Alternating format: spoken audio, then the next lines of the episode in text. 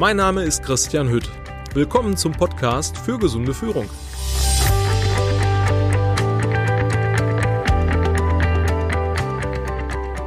Sucht am Arbeitsplatz. Die betriebliche Suchtprävention gewinnt immer mehr an Bedeutung. Warum? Alkohol- und Onlinesucht, illegale Drogen, Spielsucht, Medikamentenmissbrauch und Kaufsucht sind einfach schon lange keine privaten Angelegenheiten mehr.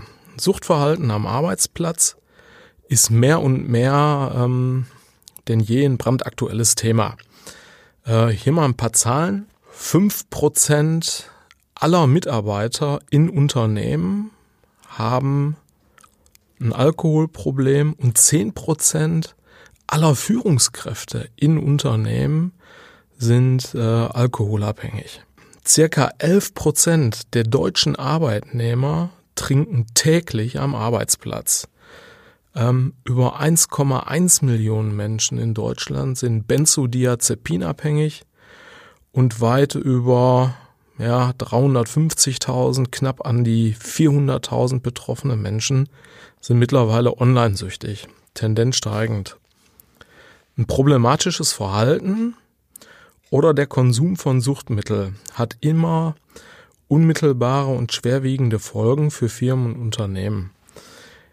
Ernste Probleme, die für betroffene Mitarbeiterinnen, Mitarbeiter und äh, Arbeitgeber entstehen nicht erst dann, wenn eine, Abhängigkeitsbekrank äh, wenn eine Abhängigkeitserkrankung bereits vorliegt. Ja?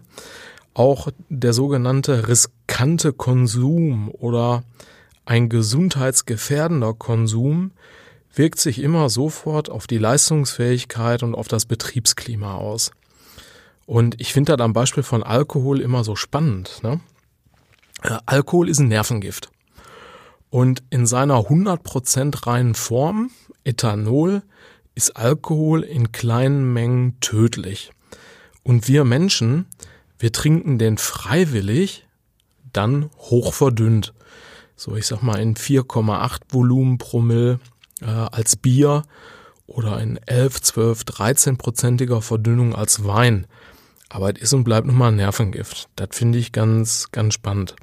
Manchmal fängt diese Abhängigkeit auch wirklich ganz banal an und ist in Unternehmen auch manchmal sogar ungewollt gewollt. Ja? Und am Beispiel von Alkohol, der gesellschaftlich total seinen Platz gefunden hat, äh, und über den wir äh, auch so weiter gar nicht nachdenken, möchte ich hier nochmal die Brisanz für dies, für dieses wichtige Thema irgendwie klar machen. Ähm, Alkohol am Arbeitsplatz ist mehr oder weniger sogar eine legale Alltagsdroge. Äh, Unternehmer, Manager, Führungskräfte, Betriebs-, Personalräte, ähm, die Kollegen und Kolleginnen innerhalb von, von Abteilungen versuchen sehr häufig mit alkoholischen Getränken das Betriebsklima zu verbessern ist tatsächlich so.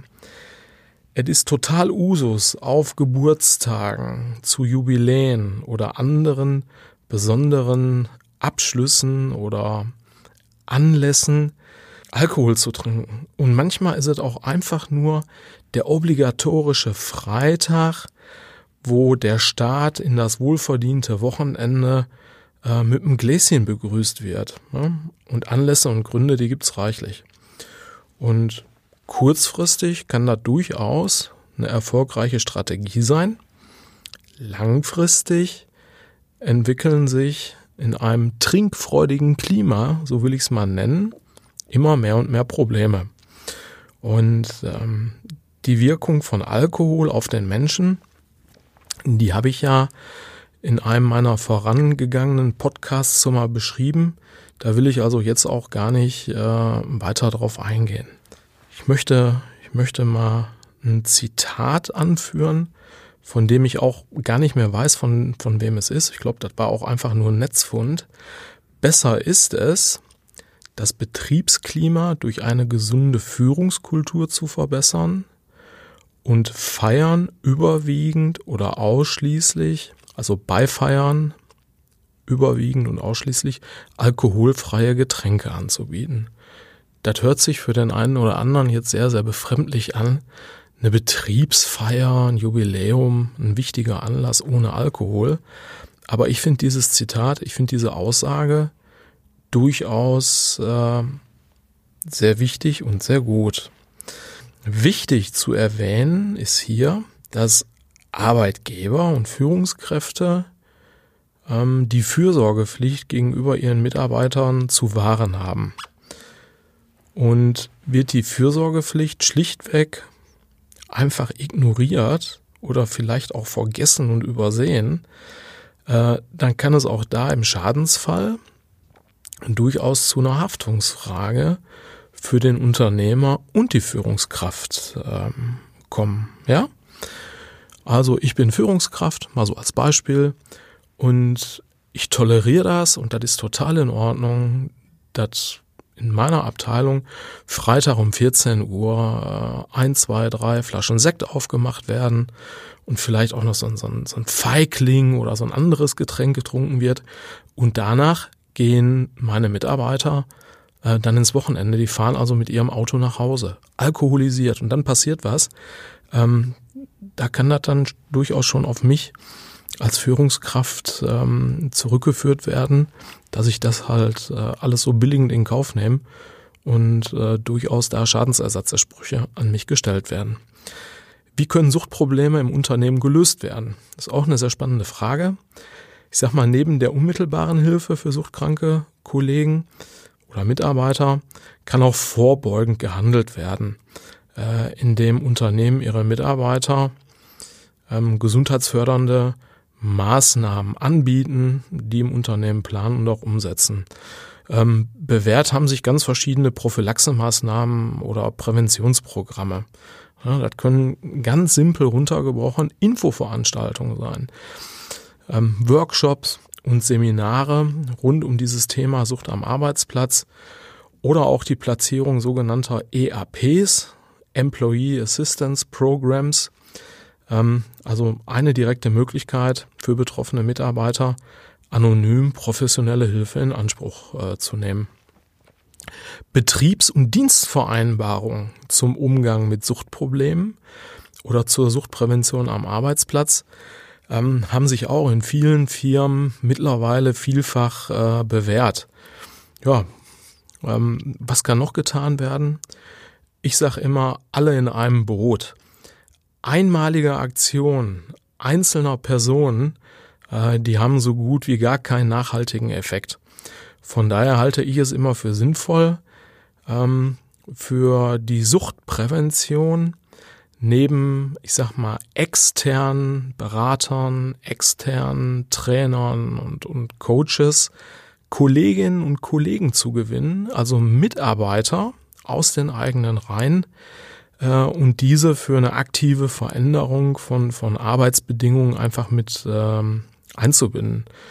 Diese Mitarbeiter, Kolleginnen und Kollegen, die wissen selbst am besten, was nämlich geändert werden muss, haben allerdings oft nicht den Mut dazu, ich sag mal, äh, ihrer Ideen, die sie dazu haben, im Unternehmen anzusprechen und umzusetzen. Von daher ist die Integration ähm, da eben sehr, sehr gut. Ähm, Arbeitsgruppen bilden, ja, Arbeitsgruppen mit der Aufgabe, ähm, durchaus Belastungen am Arbeitsplatz, schädigende Arbeitsabläufe, Über- und Unterforderungen zu erkennen und anzusprechen und in gesundheitsfördernde Arbeitsabläufe umzuwandeln. Kann super gut dabei helfen, suchtpräventiv tätig zu sein. Ja? Hilfreich sind auch, ich sag mal, klare Regeln im Umgang mit suchtabhängigen Kollegen und Kolleginnen. Ja, wichtig finde ich, ähm, die Abhängigkeit grundsätzlich als Krankheit zu sehen und auch als Krankheit äh, zu verstehen. Äh, warum? Äh, suchtkranke Mitarbeiter die haben manchmal so nicht immer nachvollziehbare Verhalten. Ja, also die können durchaus gereizt sein, äh, die können sehr wütend werden, aggressiv sein, aber auch, äh, ich sag mal, einen sozialen Rückzug äh, starten. Die verändern sich vielleicht körperlich und ähm, da ist immer ganz wichtig darauf zu gucken, dass diese Veränderungen sehr häufig eben krankheitsbedingt sind. Und Sucht ist eine Krankheit. Ja? Ähm, den, den Rat, den ich den Kolleginnen und Kollegen gebe, ähm, ist einfach immer, ähm, dass, dass sie sich vom Verhalten her weiterhin als Kollege und Kollegin verhalten und den dementsprechend auch so so ansprechen, ja? Also in Dialog gehen mit dem Kollegen, mit ihm zu sprechen und nicht über ihn zu sprechen. Und da ist auch ganz wichtig, ähm, die Kolleginnen und Kollegen, ey, die sind kein Mediziner, die sind kein Arzt, die sind kein Suchtberater und die sind kein, kein Therapeut, die sind einfach weiterhin Kollege. Und auf, auf dieser Ebene, auf dieser Augenhöhe dementsprechend äh, auch die betroffenen Kolleginnen oder Kollegen anzusprechen.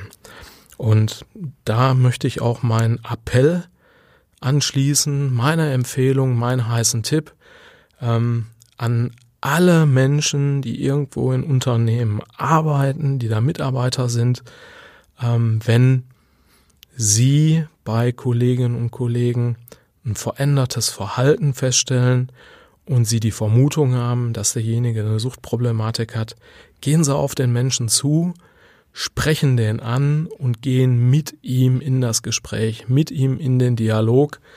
Äh, die Kolleginnen, die Kollegen, die haben sehr wahrscheinlich ein ernsthaftes Problem.